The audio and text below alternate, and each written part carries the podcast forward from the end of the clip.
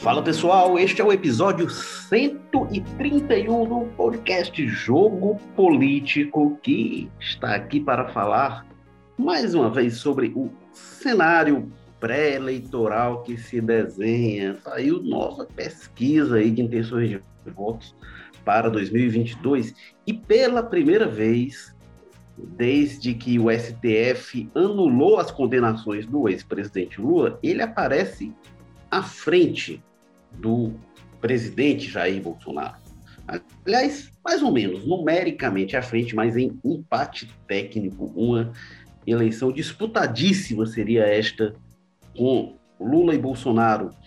E a gente é, vai falar também sobre os outros nomes que aparecem, porque, é, como se sai ali, Luciano Huck, que não vai bem no primeiro turno, mas no segundo turno encara o Bolsonaro, Sérgio Moro, Ciro Gomes, e tem um nome ali que é testado e que tem rondado as conversas, que é Tasso Ribeiro Gereissati. Qual a força que o Tasso teria? Danilo Gentili também aparece na pesquisa. Então a gente vai analisar este cenário aí à luz das articulações que começam a se desenrolar nos bastidores da política brasileira e o impacto direto para o Ceará para falar sobre isso, temos aqui mais uma vez Walter George, editor-chefe de opinião do Povo, é, colunista que escreve sobre política aos domingos e que está com a gente lá da Sapiranga, do meio do mangue, sentindo aquele cheiro do mangue, o ciris correndo pelos pés dele enquanto ele grava com a gente o podcast. Tudo bem, Walter George? Perfeito, tudo bem. Hoje ficou mais romântico a forma como você apresentou aqui a minha região, sido tão tão degradada nas, na, na, na, nas, nas apresentações que têm sido feitas aqui. Você deu uma folga para aqueles outros animais peçonhentos. E agora fez uma coisa mais, mais em dia com a beleza da área Sapiranga aqui, essa área preservada da Sapiranga, onde a gente se esconde. Não, mas também os cururus também, também são. deixa os, deixa os cururus. Também, são, também tem seu valor, os bem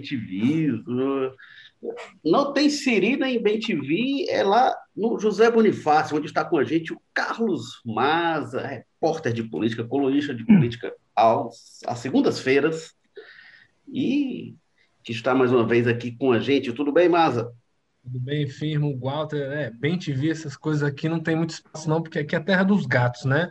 A gente fala que os humanos estão aqui no José Bonifácio só cumprindo tabela, mas esse bairro pertence aos felinos mesmo, e o que tiver de pássaro, dessas coisas, eles botam para dentro, né? Então, acaba sendo isso aí, é uma área muito de gatos e cães, né? Todo o tempo. talvez até vocês escutem aqui alguma briga, né, deles no telhado, alguma coisa que costuma acontecer cotidianamente por aqui.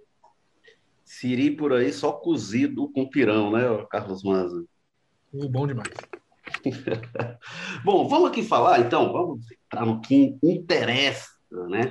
A gente tá, teve a pesquisa do Instituto IDEA, contratado pela revista Exame, que saiu na semana passada.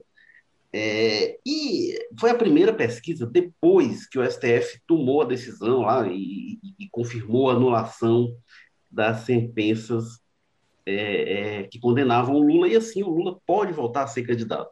Algumas semanas antes tinha saído uma pesquisa até um pouco mais favorável em alguns números ao Lula, do Poder 360.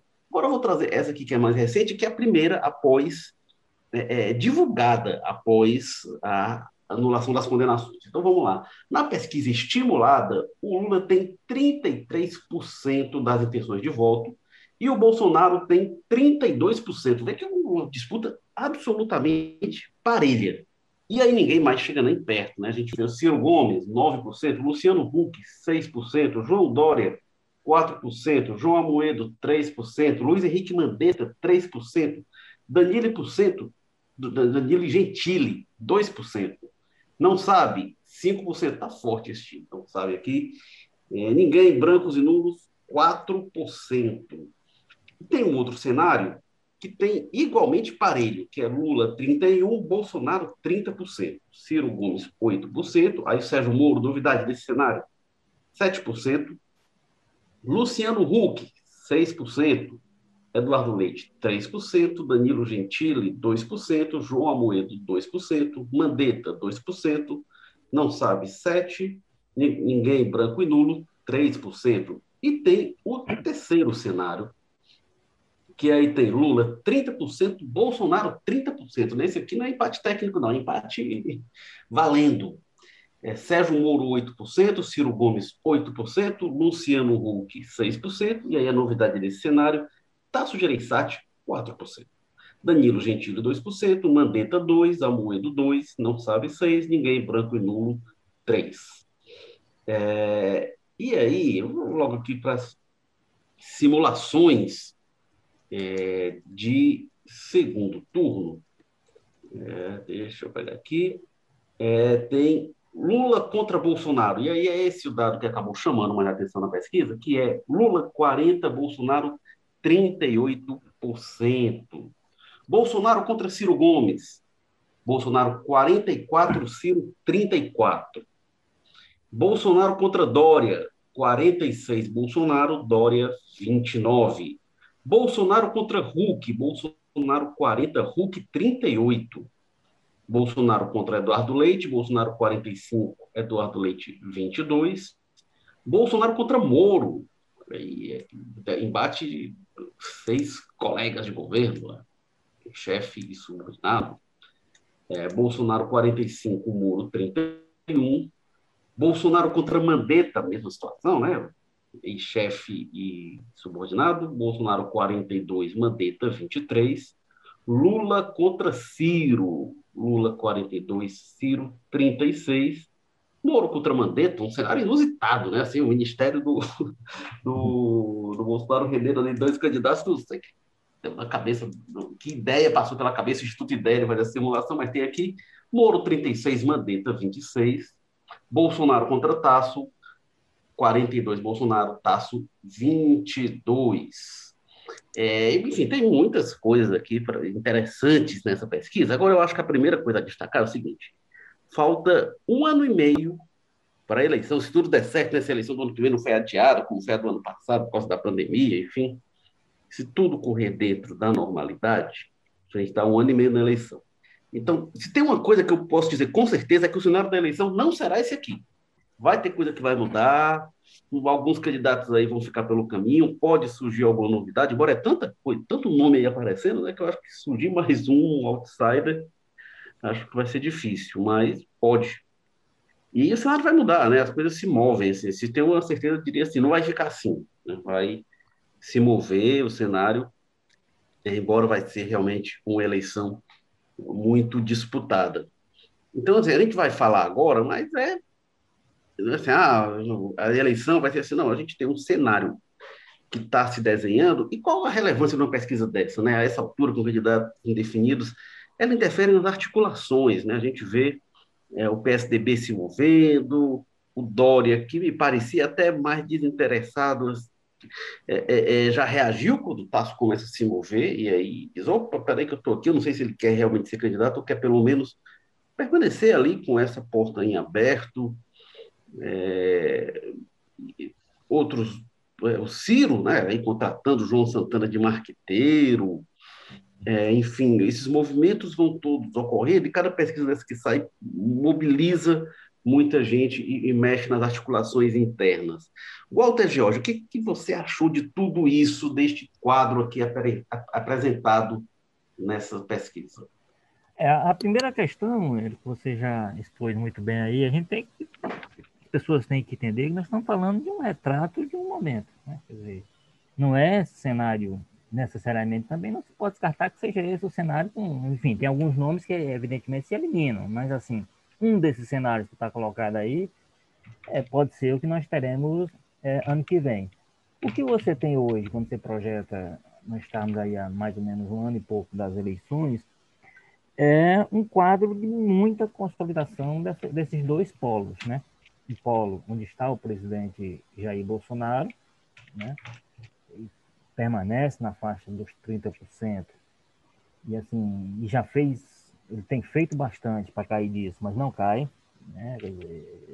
Estamos hoje às portas dos 400 mil mortos, grande parte disso atribuídos ao comportamento que ele tem tido com relação à Covid, e a, o patamar de 30% segue lá intacto. E esse outro polo, que aí é um polo que é, digamos assim,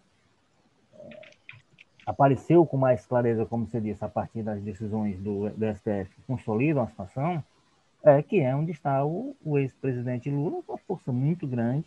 Né? É, essa força, vamos lembrar, estava presente mesmo na eleição de 2018, quando houve aquele embate de 2018, Haddad Bolsonaro.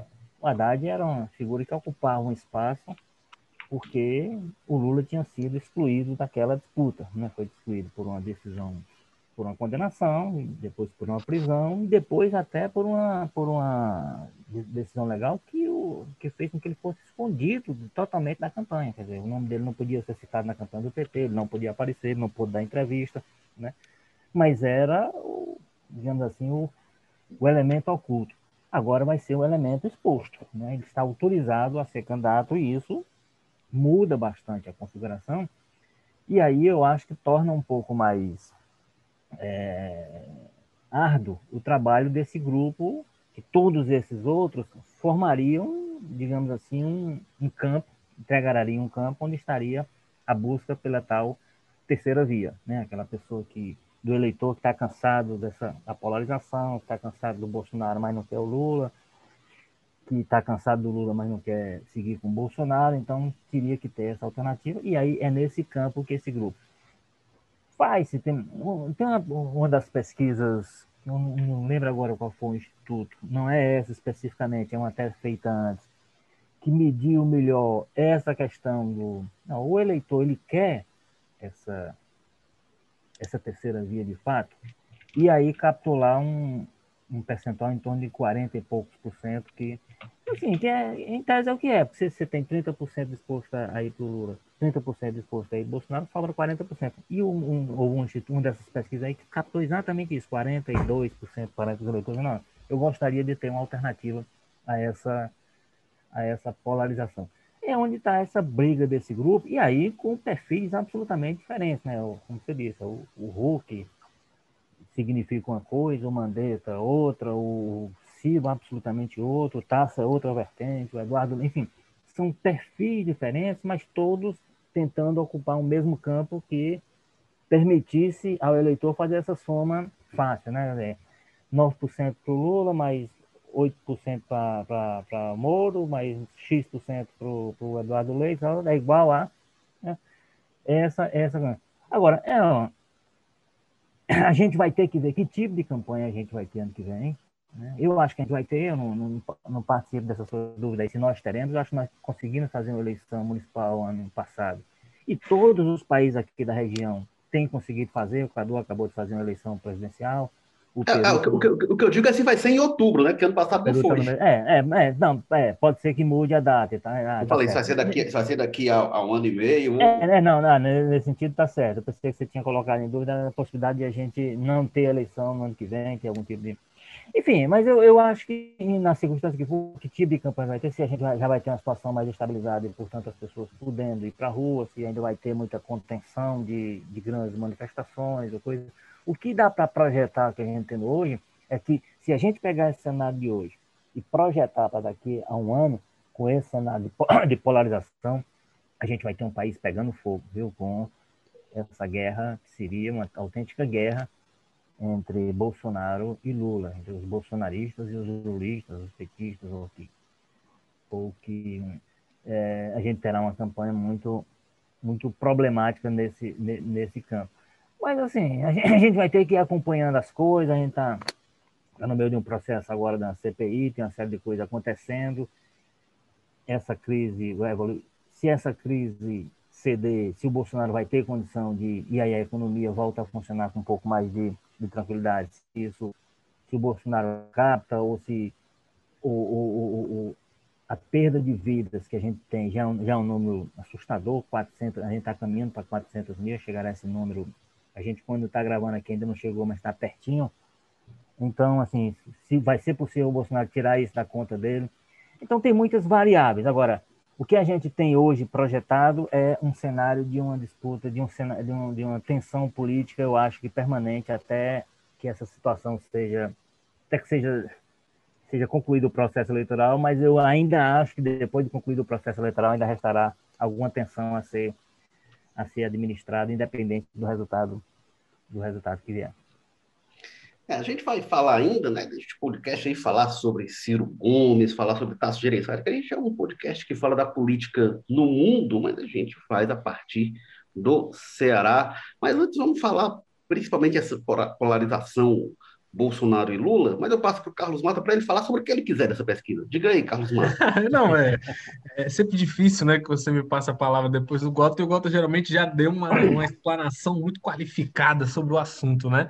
É, eu acho que, que sobre essas pesquisas, sobre o Senado que está colocado hoje, eu acho que a coisa mais óbvia e mais chama atenção e que para mim é a única que tem mais tendência de se segurar até ano que vem, né? Porque a gente sabe que tentar fazer qualquer conjectura de prever futuro na política do Brasil é insanidade. A gente não sabe de nada que pode chegar que ano que vem o candidato líder nas pesquisas seja o Danilo Gentili. Depois de 2018, eu não duvido de nada.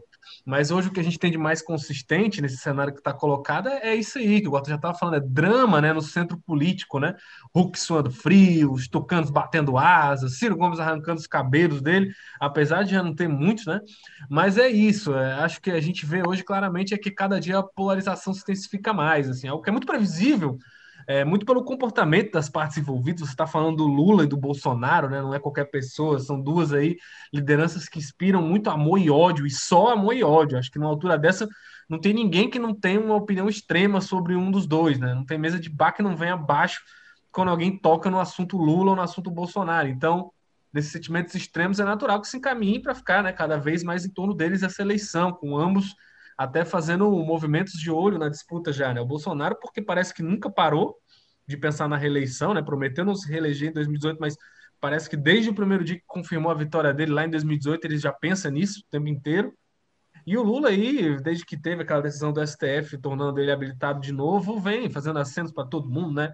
Para o Sudeste, para o mercado financeiro, até para as polícias, enfim. Acho que para esse pessoal do centro aí, a solução hoje parece que vai ser ter que juntar todo mundo para ver se assim conseguem alguma coisa, né? Que hoje eu não sei se estaria muito acima daqueles 12% que o Ciro sempre tem, né? Então é uma situação meio dramática. Claro que tudo pode mudar, ainda mais se tiver esse movimento, se conseguirem emplacar alguma coisa de união desse sentido. Agora, isoladamente, disputando entre si, eu acho que o cenário muito provavelmente vai ficar muito parecido com isso que a gente vê nas pesquisas. Umas pontuações bem inexpressivas, muito atrás do Lula e do Bolsonaro, né? Tá certo. Deixa eu trazer aqui mais um elemento para essa polarização de que o Carlos Maza fala, para falar da rejeição. Né? A gente tem Bolsonaro 40% e Lula 40%. Que coisa, rejeições iguais. Agora eu sempre digo, gente, rejeição igual é, não quer dizer rejeição igual. Como assim? Às vezes está aqui o percentual, né? 40% no voto no Lula, 40% no voto no Bolsonaro. E às vezes a, a mesma pessoa pode dar, pode dar resposta que rejeita dois candidatos. Então a pessoa pode dizer: não, nem Lula nem Bolsonaro. Eu rejeito os dois, não votaria em nenhum, de jeito nenhum. Mas quando esse cenário eventualmente se confirma, é, a pessoa pode votar nulo, pode não ir votar lá, a, a Rosa, Rosa da Fonseca, enfim, mas pode ser que a pessoa, entre as rejeições, sabe que um vai ter de ser presidente, se for este segundo turno, né? Hipotético situação e acaba escolhendo um, tem o que ela rejeita mais. Então, essa rejeição igual, como eu falo, não quer dizer que eles têm rejeições idênticas. Né? É, a disputa do segundo turno é basicamente isso, né, Eric? Não é. às vezes de rejeição, né? É isso, é quem, quem você. No primeiro turno você, você vota é. em quem você quer ver é. eleito, e no segundo turno você vota contra quem você não quer contra ver. Quem, é, exatamente. O voto é mais de contra. É, e aí, João Dória, 29%, Ciro Gomes, 28%, Luciano Huck, 25%. Grande a rejeição do Huck, hein? Será que o pessoal não gosta do programa dele? Esses que são contra, né? A gente gosta dele. Sérgio Moro, 25%, rejeição grande também do Moro, não admira, né? Depois de tudo que, enfim, até o STF, a questão da, da do Intercept, as gravações que revelou, enfim, justifica essa rejeição. Danilo Gentili, 20%. Olha que questão interessante para a gente pensar no meio da comunicação na TV brasileira, Danilo Gentili menos rejeição do que Luciano Huck, mas que, embora o Luciano Huck tenha mais percentual de intenções de voto. É, Mandetta, 18%, Amoedo, 17%, Tasso Gereissati, 16%, Eduardo Leite, 11%, não sabe, 11%, rejeita todos, não votaria em nenhum, 2%. E o, e o meu preferido, em pesquisa de rejeição, é o meu preferido. Não rejeita nenhum, votaria em todos. Votaria em todos, 2%. Eu votaria em todos. Aí pergunta, cara, votaria no Lula? Lula votaria. Bolsonaro. Votaria no Bolsonaro? Votaria também. Que beleza, né? Esses 2% tem é, é, é, um coração realmente amplo. É, e, bom, mas tem uma coisa que eu queria, voltando com você, Walter Jorge. É, me chama a atenção, de um lado, é que o Lula é, sem dúvida, aquele que tem mais força para enfrentar o Bolsonaro, mas ninguém nem se compara. De todas essas opções que estão aí, de pretensas novidades, até, por exemplo, o Ciro. O Ciro não é novidade. Né? O Ciro já está aí, quanto tempo de estrada, né? Quatro candidaturas já, né? É, ele concorreu três vezes, né? ele vai para a quarta, né? Se for, é. é, se for seria a quarta que foi a, a eleição em que o Lula se elegeu, né? Foi na quarta vez, o Ciro, se for, já, tem, já tem a quantidade de derrotas que o Lula teve, né? 98, 2002 e 2018. Tem outros aí, veteranos e outros aí aparecendo agora, enfim, mas nenhum nem chega perto né, do que o Lula é, em relação ao Bolsonaro. Mas seria uma eleição duríssima, é, empate técnico, o pessoal olha em pesquisa, empate técnico não é uma coisa, ah, não, empate técnico tem de ser considerado sim. Quando uma pesquisa dá empate técnico, é porque ela não tem condição de apontar quem sairia vencedor entre aqueles que estão ali colocados. E, é, apesar disso, tem outra coisa que me chama a atenção, Walter, que é a força do Bolsonaro, apesar de tudo. E aí, tem os números aqui na pesquisa, como a avaliação dele piora. A avaliação do Bolsonaro tem uma, queda vertiginosa na pesquisa Ideia Exame.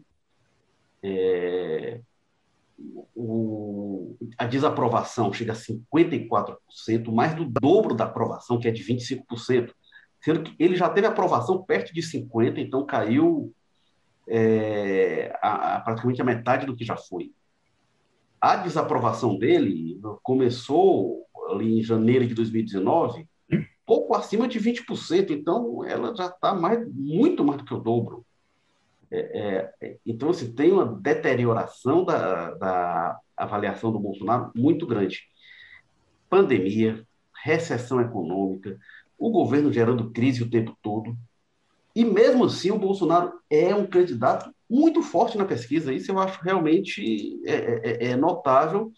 E o Lula também, né, que tá, o Lula está no momento fortalecido com a eleição do STF, apesar de que a pesquisa mostra que a maior parte da população acha que ele não merece é, ser é, é, é, eleito novamente presidente. Mas o Lula vem também né, de prisão, de todo o processo da Lava Jato, agora anulação das condenações. É, são dois, para usar uma das expressões da moda, Walter, são resilientes, né? Esses dois ah, bastante. Eu acho que essa é, é, é, é, mesmo que a gente considere ainda estar muito distante do processo eleitoral, que esse é um retrato de um momento, não significa necessariamente o que nós teremos no processo eleitoral, mas essa é uma péssima informação já agora para quem se dispõe a ser a enfrentar essas duas essas duas forças. Como você disse, por exemplo, o Bolsonaro, ele ele se mantém num patamar bom apesar de tudo que tem feito e apesar de ser um governo que não apresenta resultados. Esse é, esse é o fato, quer dizer, você não tem a economia funcionando a pleno, você não tem um governo que tem conseguido é, é, é, combater com eficiência e com equilíbrio o, o, a questão da, da pandemia, ao contrário, tem sido gerador de problemas, esse governo. Você não tem um governo que no campo da corrupção, o presidente é acossado um dia, outro não, por coisas que envolvam, envolvem corrupção não necessariamente aquela grande corrupção do governo, mas coisas do governo e coisas da sua trajetória pessoal, né? Então não é um nome limpo também nessa, nesse, nesse debate da, da corrupção. Então, assim, um governo que a, atrapalha a vida institucional do país o tempo todo, quer dizer, que deveria ser o maior interessado, o presidente, numa calma nesse campo, ele próprio é gerador de todas as crises. Então, assim, para onde você olha é problema. E, no entanto, permanece com então, quando alguém se propõe a, a, a, a enfrentar, por exemplo, se, se colocá-lo como alvo no primeiro turno mesmo, mas, é, mas por onde é que eu vou atacar?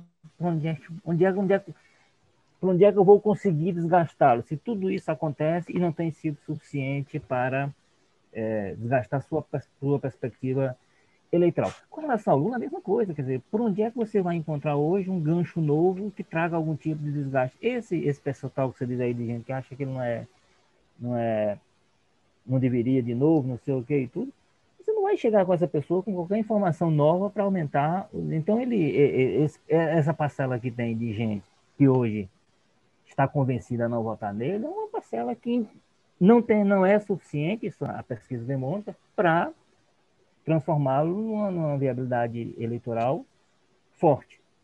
Então, assim, vai exigir muito das estratégias dessa tal terceira via para dizer assim, por onde é que eu vou atacar esses dois candidatos, esses dois pré-candidatos, esses dois nomes, esses dois blocos que eles representam, que já não tenham sido instrumento de desgaste. No caso do Bolsonaro, por exemplo, que se imagina assim, bom, se a economia está do jeito, se ela melhorar, ele pode tirar proveito disso.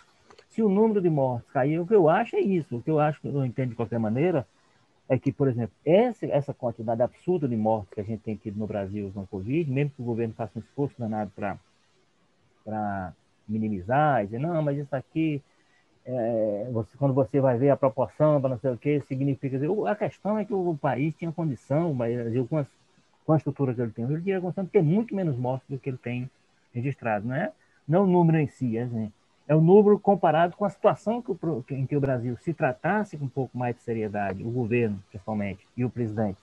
A questão, as mortes que ele teria, seria sido possível. Eu acho que isso ainda vai ser debitado, isso não, isso não vai aparecer com mais clareza como na conta do eleitoral do, do Bolsonaro. Agora, realmente, são, são dois nomes, são dois, eu, diria até fenômenos eleitorais, porque se mantém resistentes, se mantém fortes, se mantém viáveis, e caminham para chegar ao processo eleitoral dessa forma, muito embora eu ache, eu acho que há um desgaste aí no Bolsonaro.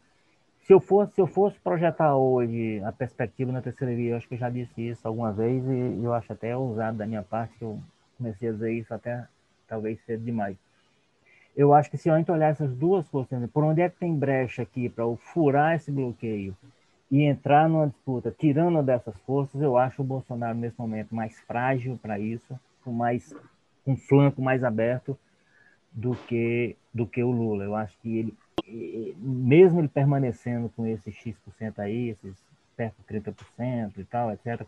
Eu acho que ele abriu muita muita guerra num campo onde ele, quer dizer, ele desde que foi eleito, eu já informei isso, ele perdeu da sua base muito mais gente e ele não agregou praticamente nada. Então, o tamanho dele, se a gente for olhar hoje, ele é, ele é menor e tem espaço para ficar um pouco menor. Então, eu acho que a presença dele no segundo turno está mais ameaçada do que a do Lula, considerando o cenário que a gente tem hoje e tentando projetar um pouco para frente. É, tem um dado interessante, mas passando já para você, é, o IDEA ele faz uma comparação entre Bolsonaro, Lula e a soma dos outros candidatos. O Lula, da pesquisa de março para cá, ele dá um salto. Ele sai de 18 para casa dos 30, 30 e pouco por cento, conforme o cenário. O Bolsonaro ele fica oscilando ali, que é 32, 33, 30, está por ali, né, no primeiro turno. E a soma dos demais candidatos, que eles colocam nesse cenário, que tinham 41% em março, em abril, esses candidatos somados caem para 32%, que é praticamente o que o Lula e o Bolsonaro é, têm. O que mostra é que não é só que esses candidatos, esses nomes alternativos que surgem, eles é, estão, é, é eles não decolam, mostra um esvaziamento deles. Obviamente que isso tem a ver com a entrada do Lula. O Lula já estava, né? Mas quando o STF diz que o Lula pode ser candidato, ocorre aqui um salto do Lula de 18 para 30, que foi em cima desses outros, não foi em cima do Bolsonaro, né? Não foi eleitor que dizia que votava no Bolsonaro e que saiu e disse, ah, não, tendo Lula, eu voto no Lula. Embora haja essa situação, mas não é o, o grosso disso. O que a pesquisa mostra é que o grosso é de gente que, ah, Ciro, Dória, é, Tasso, Hulk, Amoedo, enfim, e foram realmente é, para o Lula. E aí, o, o Maza, em cima disso que o Walter coloca, tá claro quando a gente vê nas declarações, né? Esses candidatos estão todos com o raciocínio de que, assim, não, nossa intenção é tirar ou Lula ou tirar Bolsonaro do segundo turno, porque quem for para o segundo turno contra um desses, considerando a rejeição que eles têm, que eu já citei os dois 40% das maiores rejeições, quem for contra eles ganha. Né? É uma imagem que existe. É. É, o que, que você acha quando a gente vê o esvaziamento dessas terceiras forças, mas ao mesmo tempo essa busca de não, a gente tem que se meter ali entre elas para tentar ganhar essa brecha? Uhum. É, eu acho que esse discurso do a gente tem que se, tentar se manter acaba sendo porque não tem outra alternativa para esse pessoal, né? Eles precisam alimentar esse tipo de discurso aí para ter alguma viabilidade eleitoral. É, o esvaziamento deles eu coloco muito também, Érico, além do que você falou, muito aquele sentimento Marina Silva lá em 2014, né? Quem não lembra, a Marina, quando teve um momento que parecia que ela ia ganhar, que ela poderia ser a pessoa para tirar o PT, em vez do Aécio, ela explode, né? Passa o Aécio, cresce, cresce, cresce, cresce, cresce. E aí, rapidamente, quando vem que ela não ia ganhar, ela murcha de novo e volta o Aécio. Então, mostrava que aquele movimento não era um movimento ideológico, né? É você vê que a pessoa volta no Aécio, muda para Marina e volta para o Aécio. Não é aquela coisa de ter uma convicção, de ser um, um grande admirador das ideias e das convicções políticas de um ou de outro, né? Mas sim uma questão eleitoral ali, um antipetismo, no caso, né, específico de 2014 ah, mas ali, te, ali, teve um fator também que tem a ver com esta eleição, já, né, com essa articulação agora, e feito João Santana, né, que agora está ah, é, também, também uma campanha pesada contra a Marina, mas eu acho que ainda assim o que fez a Marina crescer não foi as pessoas não pularam para a Marina porque ah, agora sim é uma candidata que representa o Brasil. Não, era aquela história estava aparecendo, crescendo muito nas pesquisas e o antipetismo falou, para tirar o PT, talvez a melhor seja essa aí. Então, eu acho que teve, teve um componente, pelo menos, considerável disso, né? É, e, e, enfim, aquela história, né, que você mesmo sempre fala, Érico, quase todo segundo turno acaba sendo uma disputa de rejeição, né? Ver quem é o menos rejeitado pelo eleitor. Então, uma eleição que é assim, que ela praticamente já começa em segundo turno, né? Lula e Bolsonaro aí já polarizando forte e com tendência de aumentar essa polarização, vai acabar sendo essa disputa de rejeição desde o início. Acho que os dois candidatos principais têm espaço aí para crescer um para cima do outro, né? Acho que mesmo com tudo, o antipetismo ainda parece ser uma das forças mais importantes, constantes, né, confiáveis, digamos assim, da política brasileira. Diminuiu muito né, com os últimos anos, aí, desde a, do auge lá do, do, da Lava Jato e tudo mais, e pode diminuir com campanha, com diálogo, mas eu acho que é uma barreira grande. E também o Bolsonaro, com esse resultado desastroso na pandemia, né, todas as pressões em cima dele, a gente não sabe que situação o país vai estar, os números já são péssimos, ele não vai conseguir fingir que não são, né? As pessoas vão olhar para trás e vão ver quantos mortos, 300 mil, 400 mil, 500 mil, a gente não sabe onde isso vai parar mais. E todo o desastre da, da, da, da pandemia hoje é muito difícil não ser, pelo menos em alguma parte, colocada aí na conta das decisões né, do Bolsonaro em cima disso. E a CPI da Covid vai estar aí para gerar esse desgaste e tudo mais. É, mas, enfim, né, na hora. Tem aquela questão de que na hora que apertar mesmo, né, se o Lula tiver confirmado na urna, a gente sabe que muitas sociedades, muitos segmentos da sociedade brasileira se inflamam, né? É, é até difícil saber hoje como é que vai ser isso. Uma Fiesp da vida, por exemplo, as igrejas evangélicas, muitos setores aí que deram um peso bom para a vitória do Bolsonaro em 2018, com Lula confirmado mesmo, com o sinal de que ele vai ganhar. Esse pessoal não pode partir para cima, cair fundo na campanha, né? É aquela história, né? Muitos segmentos lá de São Paulo que estão hoje assim meio quietos, mas que na hora que o bicho apertar não podem voltar a, a, a demonstrar que não para voltar ao PT, a gente prefere ao Bolsonaro mesmo. Sabe, esse pessoal que está criticando o Bolsonaro hoje, mas que na hora que apertar ali para não para não voltar o petismo ao poder, pode né, dar essa, essa, essa, virada. Então, é, eu acho que, que, a gente tende a ter aí uma eleição muito, muito radicalizada, como você falou, é, e Deus nos ajude, né? Como diz o Eduardo Cunha, né? que Deus tenha misericórdia dessa nação, porque onde é que isso vai parar? É uma tendência que cada eleição fica cada vez pior, né? cada vez mais pegando fogo. O cenário de 2018 já foi como foi, imagina com o Lula no, no, no páreo, né, na urna. Eu, eu só acho, eu só sabe, Érico e Maza, assim, essa questão que, você, que você falou aí, Érico, sobre um pouco a referência à história do João Santana, que vai fazer a campanha do, do, Aí eu tenho curiosidade em saber como é que vai ser essa parceria funcionar, né? João Santana e Ciro Gomes. Mas assim, eu acho que eu, eu, eu, eu questiono um pouco essa ideia que se, se coloca na, na campanha de foi 2014, né? 2014 ou foi 2000 e, foi a primeira? 2014. 2010. 14 eleição. 2014. da Marina. Eu acho o seguinte, eu, eu, eu, eu, eu, eu, eu não vejo naquela, naquela, naquela estratégia do PT nada que não seja normal de um processo eleitoral, como em 2018 funcionou o antipetismo e o, e o.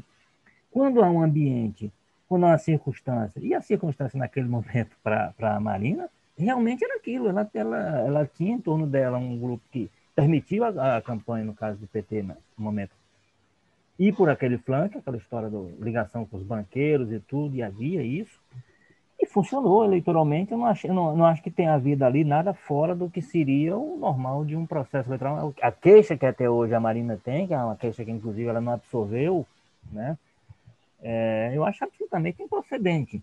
E aí você teve a oportunidade dela se recuperar disso e foi para outra campanha, a de quatro anos atrás, 2018, e o tamanho dela apareceu ali, aliás, até surpreendentemente, não sei nem se foi o tamanho dela, mas, assim, mas não, é, não é possível que aquela campanha daquele período tenha trazido ela para aquela situação.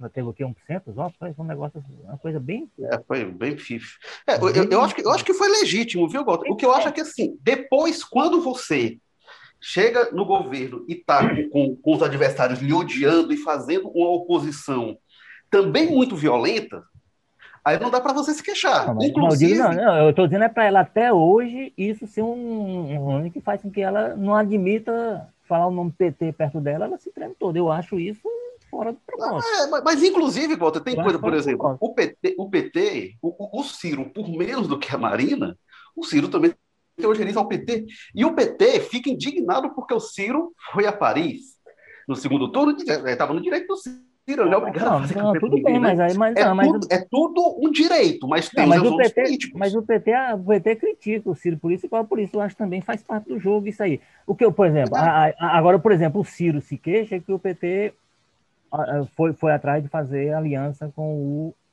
com o PSB e isso é, tirou ele. Ele se, queixa, ele, se, é, ele se queixa que o PT é maior do que o PDT, por exemplo, e usa essa fato de ser maior. Aí isso também transforma o Ciro numa pessoa. Eu não quero conversar com aquele pessoal aqui. Eu acho que é uma série de equívocos aí. E o PDT, eu acho que ele, que ele tem um discurso muito ruim.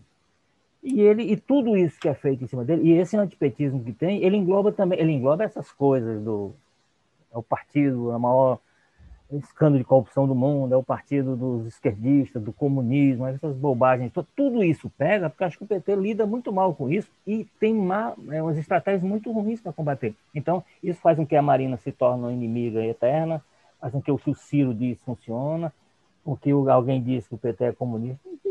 Para dizer que o PT tem, tem, é comunismo, você tem que ter morado fora do, do, planeta durante os anos do PT. Você não pode ter nenhuma noção do que aconteceu no Brasil durante os governos do PT. Aí só isso faz com que a pessoa dê qualquer tipo de, de, de respaldo a essa ideia de que o PT seja queira implantar comunismo no Brasil. Então, assim, mas é, é essa outra questão. Eu só acho isso, assim, que, essa questão muito mais resolvida com a Marina, só que aquilo ali fez parte de uma estratégia, de um momento que funcionou, e como funcionou, aplicou-se. Não, não vê ali fora, é. nada fora de padrão, padrão que se aplica na campanha, que aí a campanha é o seguinte, passou a campanha, esquece, passa para frente. Eu acho que o PT, inclusive, tentou fazer isso com o Ciro, só que o Ciro é que diz quem, quem tem rejeitado o PT o tempo todo, desde o processo de 2018, é o Ciro, né? Ele tem atacado é, mais o que, o, que, o que eu acho é isso. É do jogo, mas tem ônus, assim, isso o PT fazendo isso ao longo do tempo, tornou o PT hoje um partido muito malquisto. Os partidos não gostam do PT. E, e, e isso pesa na hora da, da, da de fazer aliança. Para mim, assim. por uma razão errada. Para mim, a, a razão. Não, mas aí... o, o, PT, o, o PT quer ser hegemônico. Não, o PT não quer ser hegemônico, ele é hegemônico. Ele mostra isso na urna. Não, beleza, Gota, só que os partidos não são obrigados a gostar disso. Os partidos não, são obrigados. Não, não, não, o, o Tasso Gereissati saiu. É que é feito.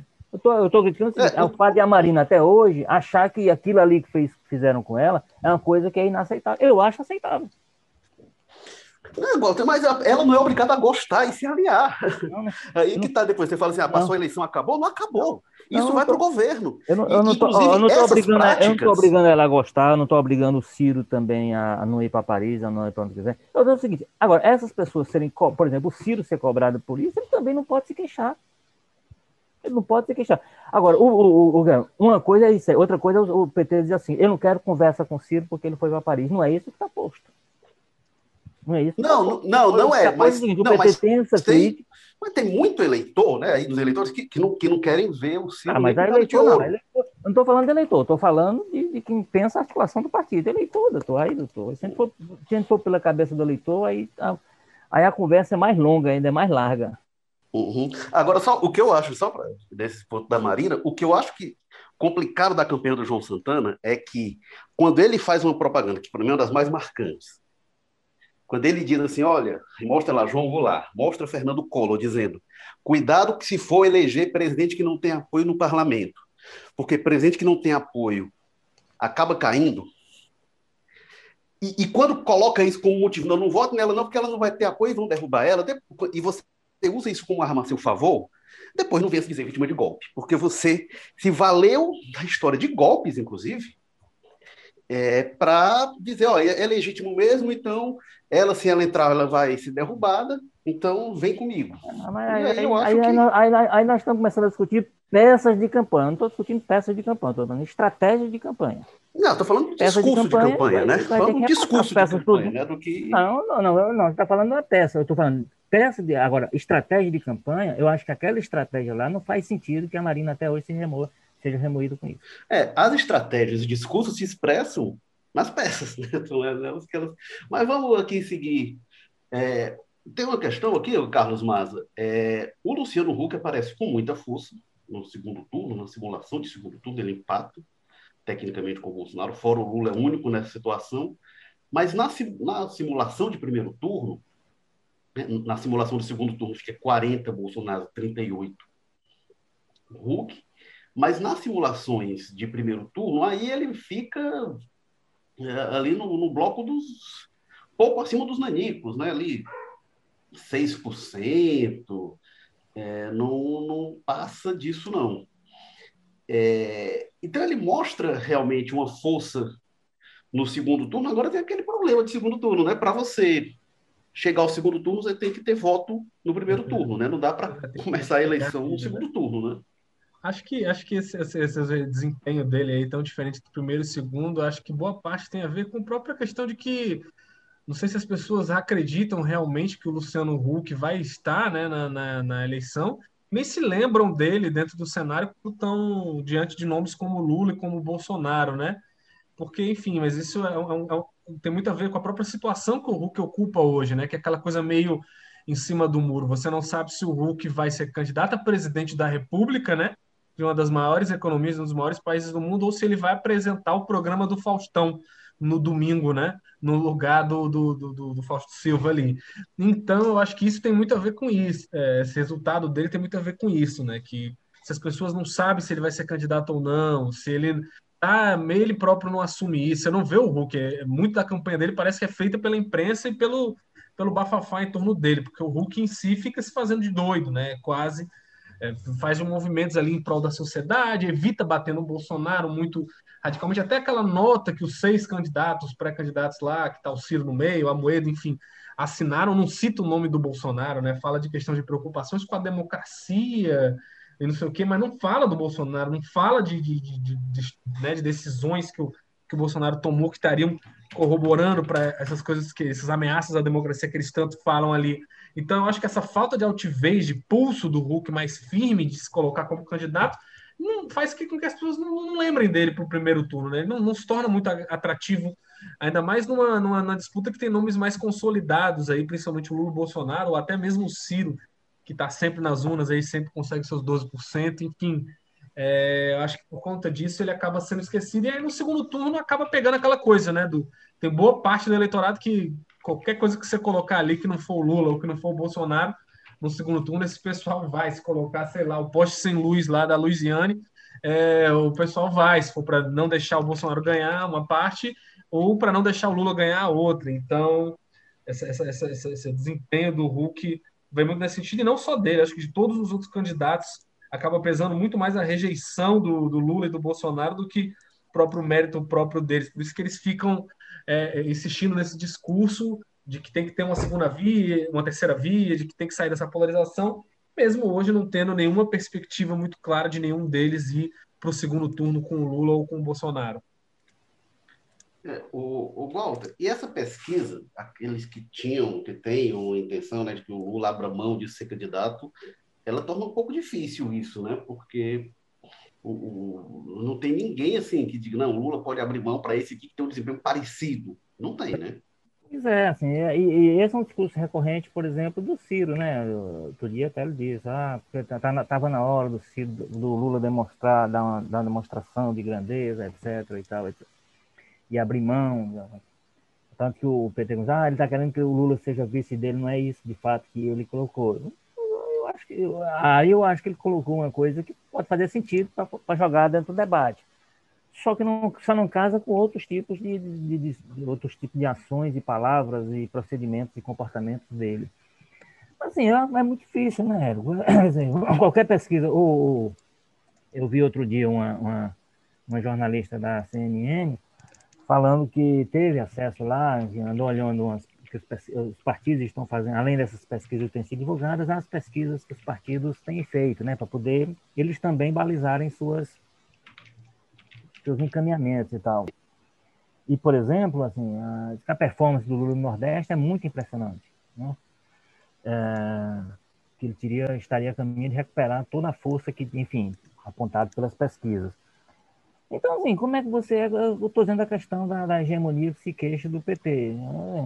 Você abre mão da hegemonia? Porque nós não estamos falando de uma coisa em que, por exemplo, em 89, o Lula e o Brizola brigaram cabeça a cabeça para ir para o segundo turno, né? Não foi uma coisa. Aí você, aí, aí tem, tem toda essa discussão aí, o, o, aí vamos pegar 2018, que é o, é o período mais, mais próximo que a gente tem como parâmetro. Bom, aí em 2018 o PT vai com seu plano C para a campanha, né? Pegando o seu, o seu grande nome, como eu já disse aqui no começo, e tendo que esconder, quer dizer, o nome não pôde aparecer em situação nenhuma, o nome do Lula, ele não pôde aparecer e tudo, e vai lá o Ciro, ele próprio, representando esse, vamos dizer assim, esse pensamento que poderia se contrapor dentro de um bloco de centro queira, para...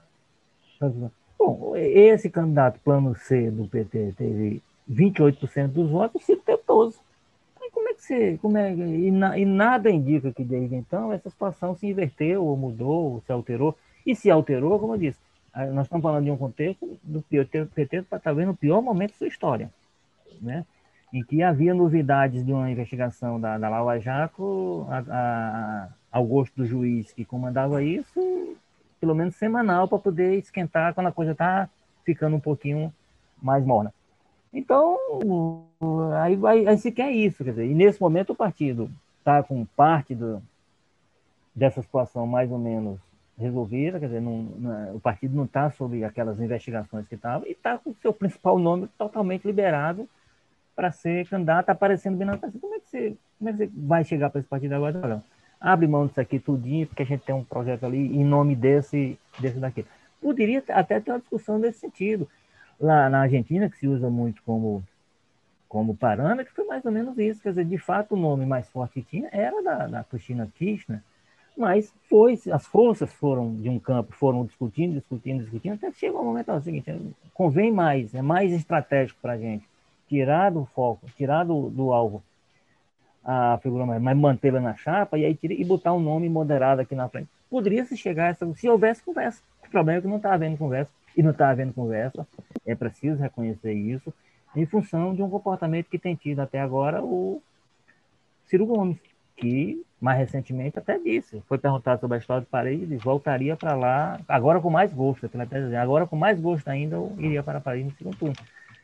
Então, assim, não, ninguém tá, eu não vejo ninguém atuando de fato. Você tem fazendo isso o pessoal, mas o pessoal não tem o nome colocado para disputa presidencial. Né? O próprio Boulos, que seria o mais forte, está hoje em campanha clara para disputar o governo de, de São Paulo.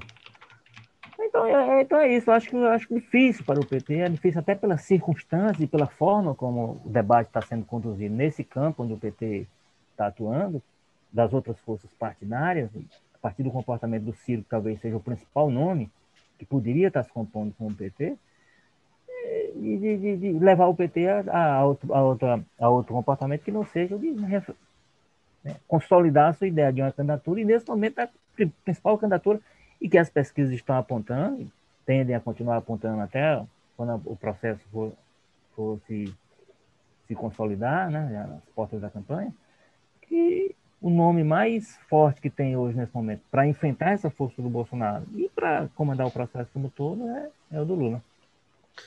O Maza, é, o Ciro, como o Walter falou, teve 12% em 2018. Nessa pesquisa ele aparece com 9%.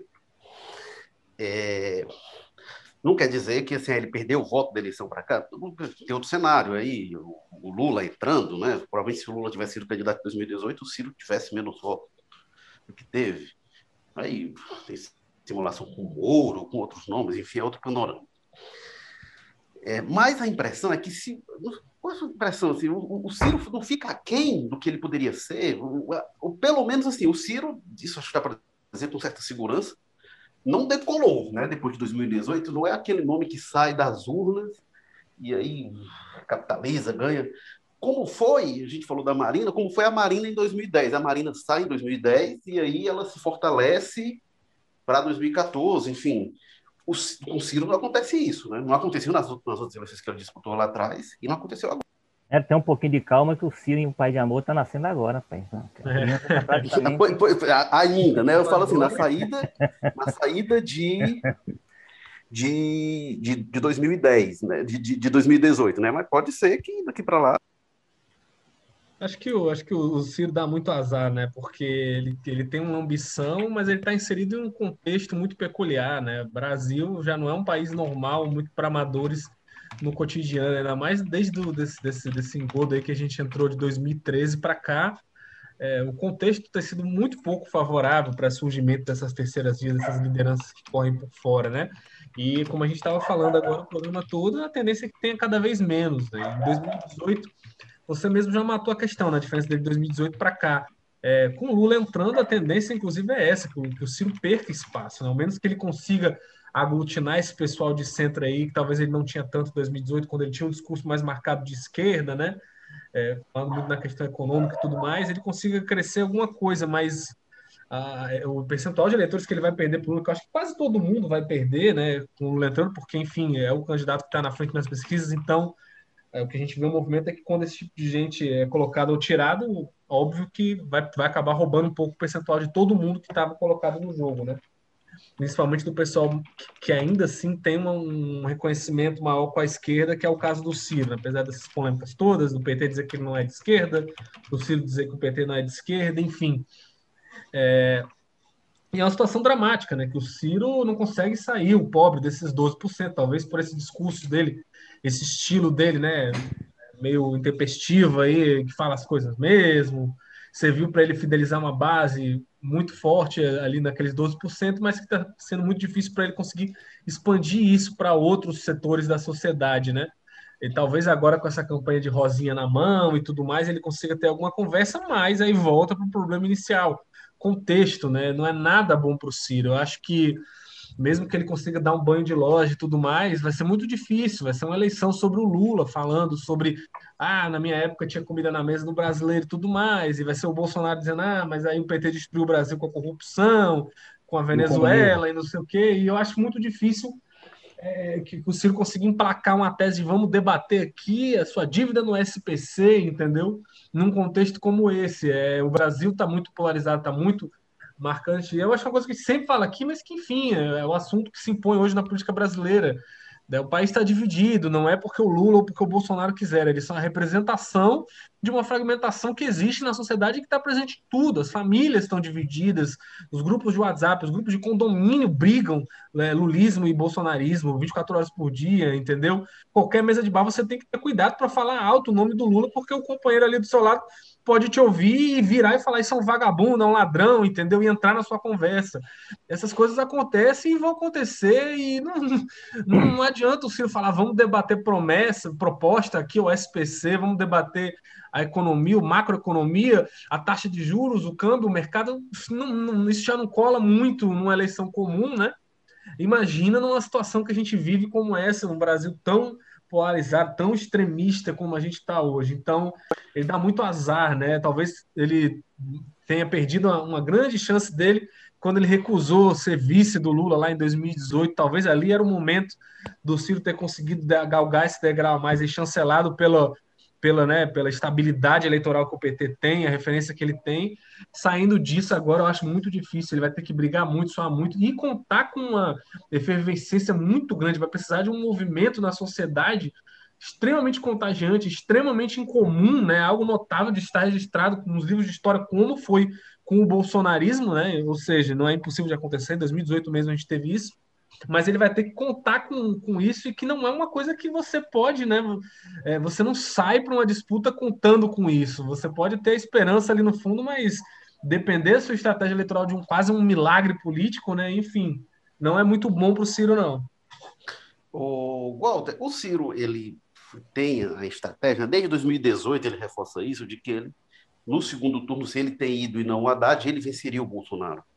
Tinha simulações de pesquisas que mostravam que seria de, de, simulações de segundo turno, que mostrava que seria difícil, não seria fácil, mas que o Ciro talvez batesse mesmo.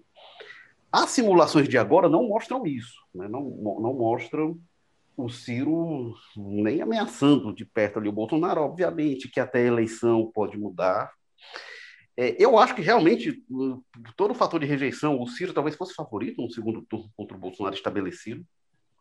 Mas agora o Ciro está dizendo outra coisa, né? Ele até tem dito, e aí a tese vai um pouco na linha até do que você fala, Walter, de que assim, ele acha que é, o, o, Bolsonaro talvez chegue no ponto que não vai nem ao segundo turno, pelo deterioração e tal, desgaste do governo, e ele vislumbra ele no segundo turno contra o Lula, vislumbrando derrotar o Lula, algo que a pesquisa é. também não mostra, né? Algo que a pesquisa também não mostra, porque também não acho impossível, né? Acho que as forças anti-lulistas tenderiam a se unir em torno dele. Mas essa tese do, do Ciro, que tinha mais respaldo nas pesquisas que em 2018, ela não está sendo demonstrada agora, não, né?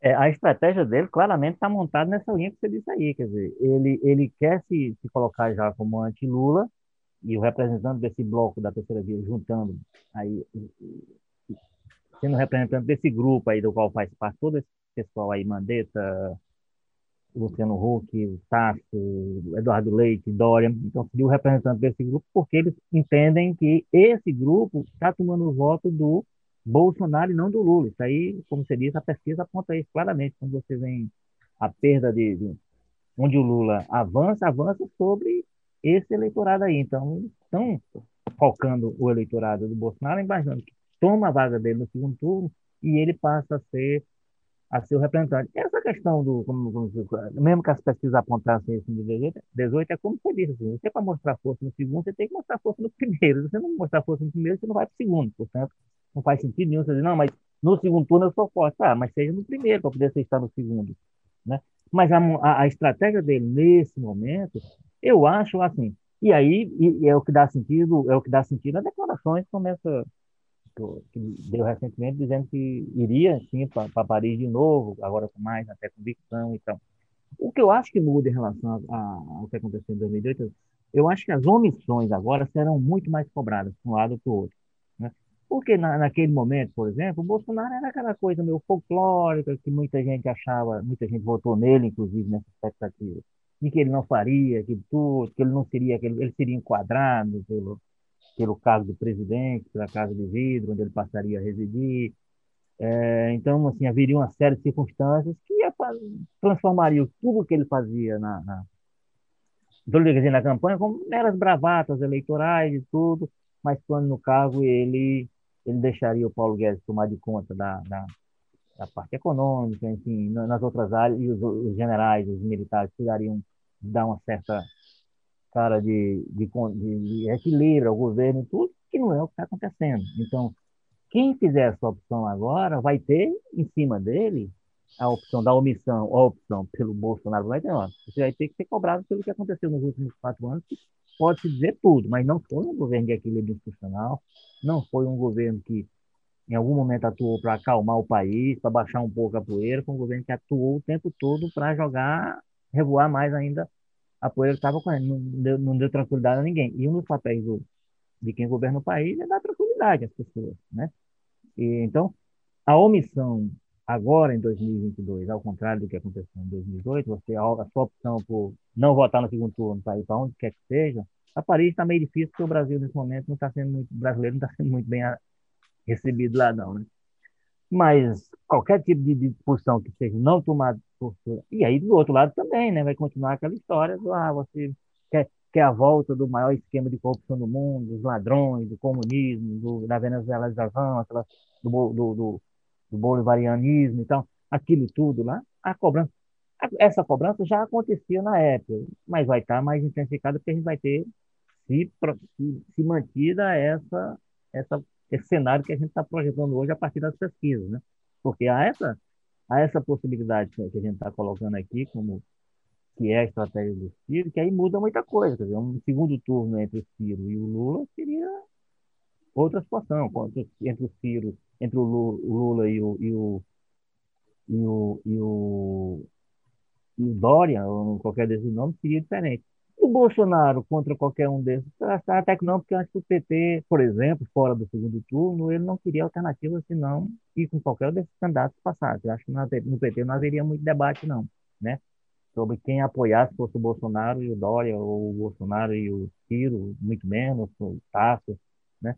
Então, mas o contrário daria, daria alguma discussão, e eu acho que a cobrança agora seria muito maior do que foi em 2000. O do próprio eleitor do Ciro, que muita gente cobrou em relação a 2018, cobra até hoje, já viria uma cobrança muito forte, e ele está dizendo, eu acho que é só da boca para fora essa ideia dele de, mais uma vez, se omitir e não ter posição sobre o, sobre o segundo turno, caso se repetisse PT contra Bolsonaro.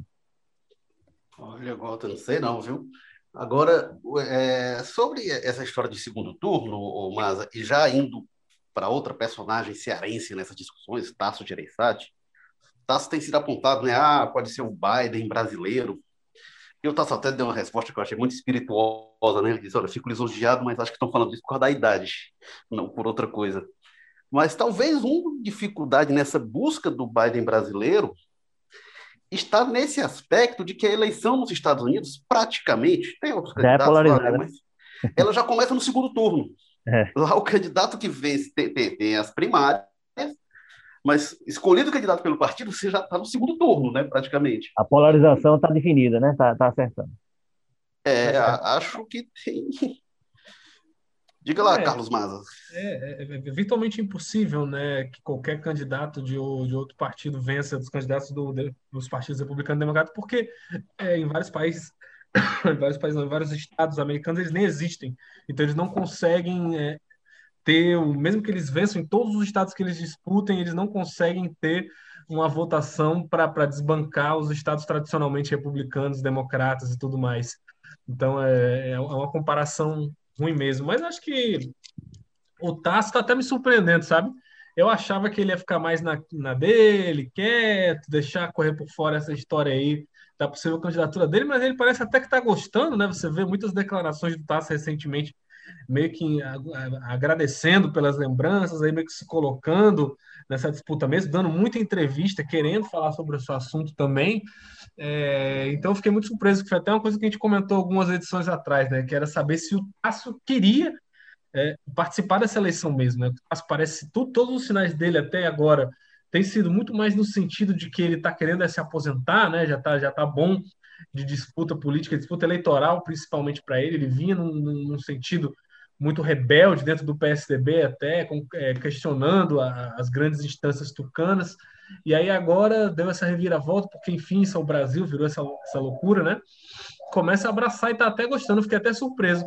Mas eu acho que o, o, o Tasso pode ter até um, gerar um complicador para o Ciro, né? Aqui no Ceará, ser um candidato que vai, vai, vai crescer para o Ciro para disputar, mas eu não acredito que ele mexa muito nesse jogo da polarização que está colocada aí entre o Lula e o Bolsonaro, não. Talvez só naquele cenário em que todos os candidatos abrissem mão, Luciano Huck, Sérgio Moro, para abraçar fervorosamente fazendo campanha para o Tasso, que eu acho bastante improvável. Olha, o, o Tasso tem uma coisa, o, o Walter conhece melhor do que eu nessa história. O Tasso na política cearense, ele sempre ficou num assim, não, não quero, e o pessoal adulando, foi assim quando ele foi para o segundo mandato, em 94, ele disse: Não, não quero ser governador de novo, não. O pessoal ah, foi, acabou sendo. Para a reeleição foi mais ainda, que ele alimentou uma disputa interna do PSDB. Não quero reeleição, acabou indo. É, aí, em 2002, não podia mais ir para o Senado. 2006 surge um negócio, ah, tá, na eleição do Cid Gomes, né? O Lúcio Alcântara para a reeleição, tá, você vai ser candidato e tal. Não foi. 2010 ficou a coisa, ah, Tasso para governador, não foi. 2014, menos que o Tasso vinha de derrota, o candidato da oposição era o Eunício, enfim, mas 2018 também se ensaia de novo uma coisa, ah, Tasso, Tasso.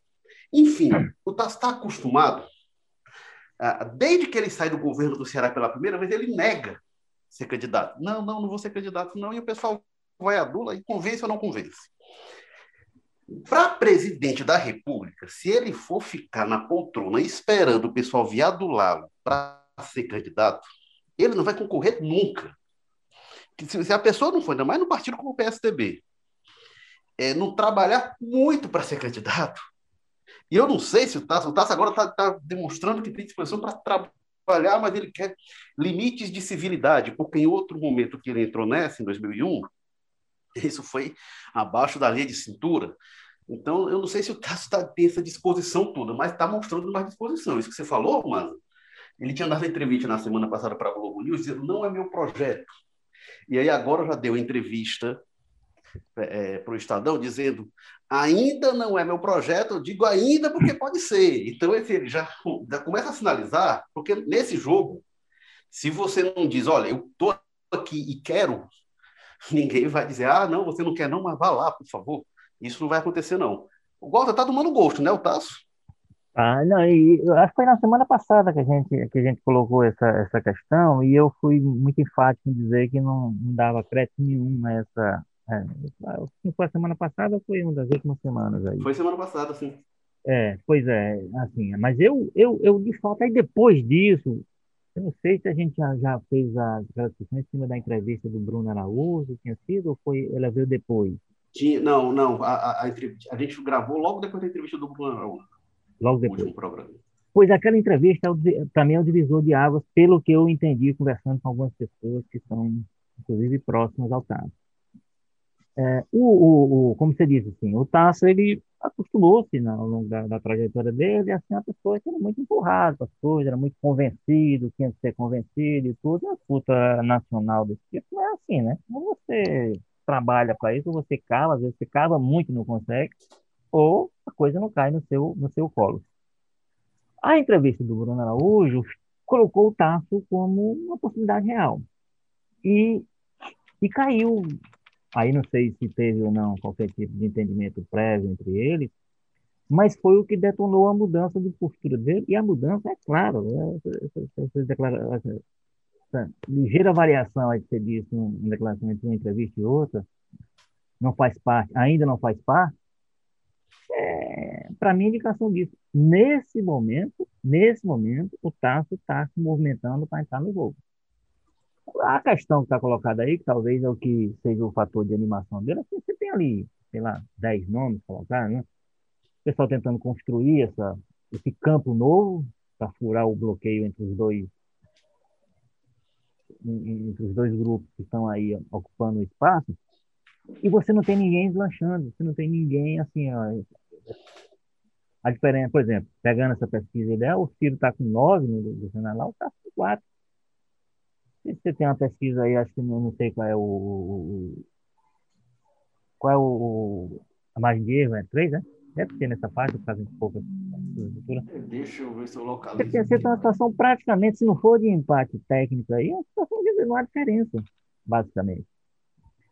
E, e o Ciro é o que aparece melhor. Então, significa dizer que tem um bolo, é possível. Eu acho que, de fato, na cabeça dele está arquivada a ideia de uma, de uma reeleição ao Senado. E aí, arquivada a decisão relacionada, você se abre para outras possibilidades.